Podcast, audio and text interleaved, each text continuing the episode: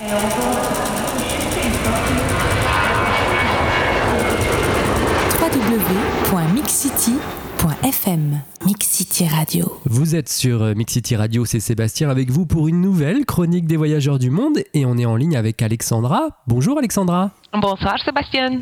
Alors Alexandra, tu es ukrainienne expatriée depuis 8 ans en Belgique. Tu voyages beaucoup en loisirs et tu m'as raconté hors antenne que tu adorais les animaux sauvages. Ma première question tout d'abord, on a tous entendu ton petit accent, c'est en Belgique que tu as appris à parler français? Oui, oui, j'ai été mariée avec un Belge donc je suis venue sans aucune connaissance du français et grâce que j'ai habité ici pendant 8 ans que je bavarde couramment en français. Donc ça c'est marrant. Donc euh, euh, ta première motivation pour partir en voyage, c'est euh, les animaux. Plutôt c'est les spécifications d'un pays. Parce que j'ai commencé par le Thaïlande et Afrique du Sud parce que c'est deux pays pour le même but que je veux visiter. Mais étant par exemple russe au fond d'origine, je veux quand même aller une fois en Russie à Saint-Pétersbourg, là, il y a un musée qui s'appelle Hermitage. C'est un, Ouais. Quelque chose comme un Louvre. Et là, une, cam- une chambre qui s'appelle Kunstkamera. Et donc, si vous connaissez l'histoire de la Russie, on avait une Peter le Grand qui collectionnait tout ce qui est faute de la nature. Donc, les êtres humains, les animaux, les plantes qui sont, étaient génétiquement modifiés, qui n'ont pas une apparence normale. Il était conservé dans un grand bottle, in English, je connais pas le mot en français. Oui. Et le Peter le Grand, il recevait les cadeaux de tous les pays. Donc, s'il a un pays qui veut être en faveur avec la Russie, le meilleur cadeau, ça a été de présenter une photo de la nature de ce pays et qui lui est offert. Après sa mort, ça a été créé un musée. Donc là, il a une exposition extraordinaire, unique dans le monde où on peut voir tout ce qui est faute, tout ce qui est monstre naturel que vous ne pouvez jamais rencontrer nulle part ailleurs.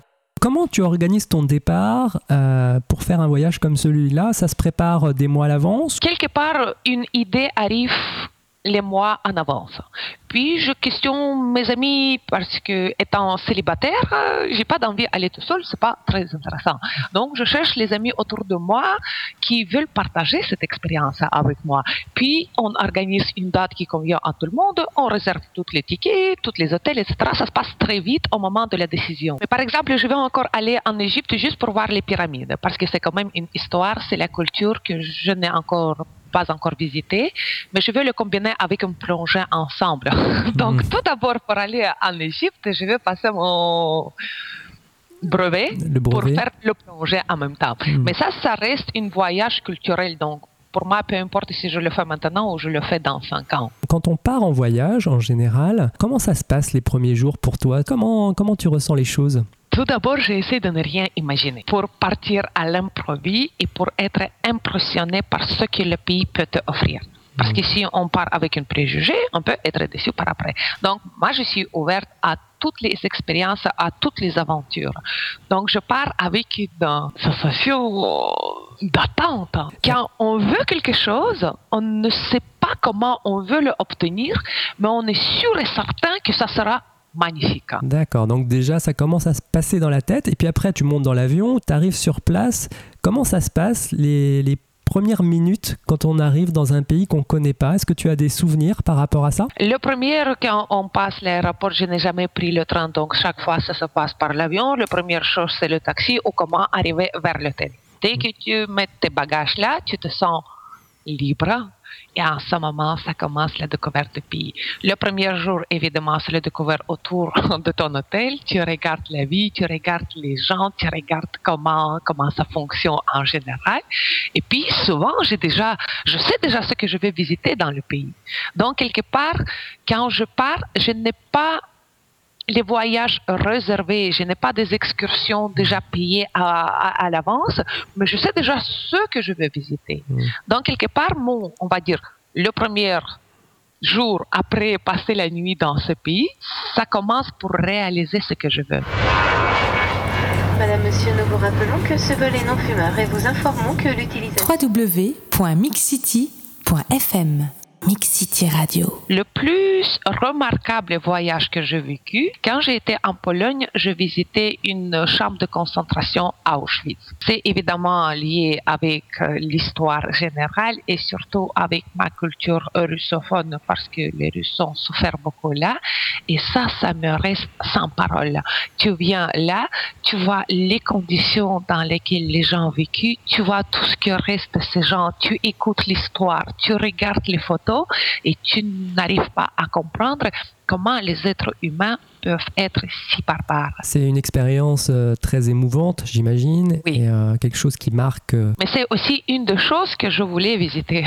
D'accord. Est-ce qu'il y a un endroit que tu as déjà visité que tu trouves extraordinaire à visiter? Le plus extraordinaire que j'ai vécu, j'ai été évidemment en Italie, dans une petite île qui s'appelle euh, île San Pietro en italienne, à côté de la Sardine.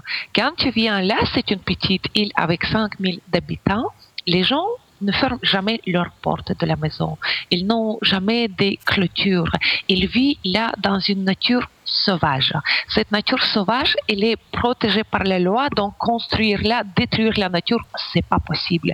Et quand tu vis là, tu es, tu es comme dans un paradis. Hmm. Tu vis dans les conditions naturelles qui sont touchées peu par la civilisation. Donc, tu as une maison où tu as ton abri, tu as un restaurant où tu peux manger, mais en dehors de ça, toute la nature, elle est vivante. Tu rentres dans la mer, les, les oursons de mer qui, qui, qui tu ne peux jamais imaginer que tu peux les voir dans la vie, tu peux les attraper avec la main dans la mer. Et pour moi, ça a été une expérience inoubliable. Quel conseil tu donnerais euh, aux auditeurs pour bien s'intégrer dans un pays, qu'on y aille pour, euh, pour travailler ou qu'on y aille pour, euh, pour voyager? Tout d'abord, il faut garder ton esprit ouvert. Donc, tu pars ouvert comme un enfant qui découvre le monde. Peu importe quel pays, peu importe quelle destination, pour vivre ou pour voyager, tu dois partir ouverte et, et libre de, de toute ta culture propre, de toute ton éducation qui était imposée par ça. Et la barrière de la langue, quand on parle pas la langue du pays, c'est pas difficile euh, Ah, quand je suis arrivée pour la première fois en Belgique, je ne sais pas si tu connais la Belgique, mais on a deux gares, hein, la gare du Nord et la gare du Sud. ouais. Et donc, quand j'ai demandé où j'arrive, la première fois, je suis seule fois, je suis arrivée en bus.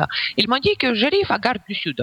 Moi, j'ai téléphoné à ma soeur qui habite depuis longtemps en Belgique. Je dis, j'arrive à gare du Sud. Et je suis arrivée à gare du Nord.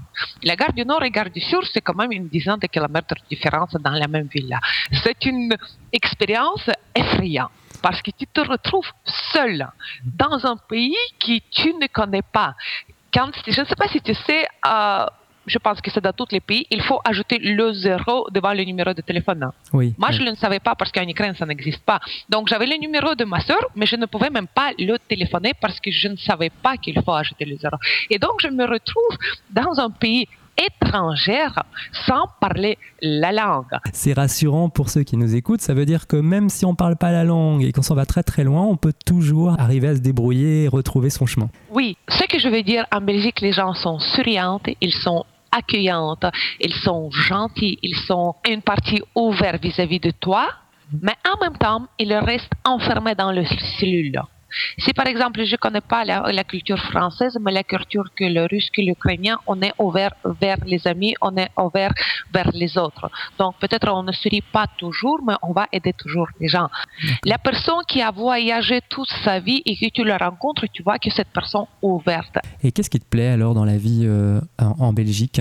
Je me sens différent ici. Tout d'abord, la Belgique, il m'a offert beaucoup plus d'opportunités que l'Ukraine pouvait me donner. D'autre côté, je peux m'appliquer à 100% dans le pays où j'habite, que je pouvais le faire en Ukraine.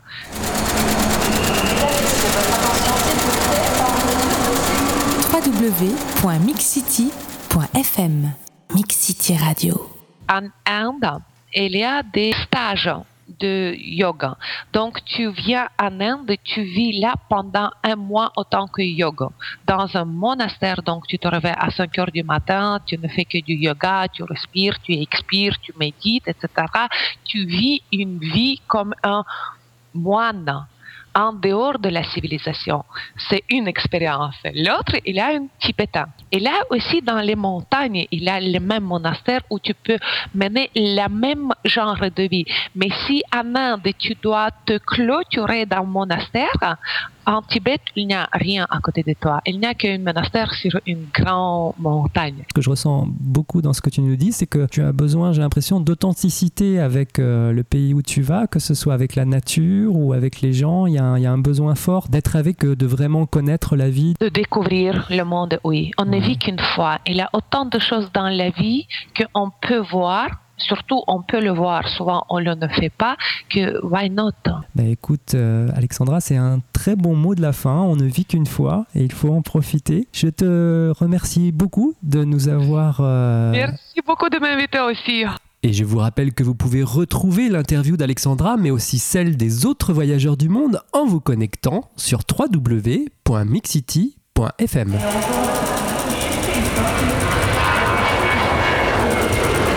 www.mixcity.fm Mix City Radio.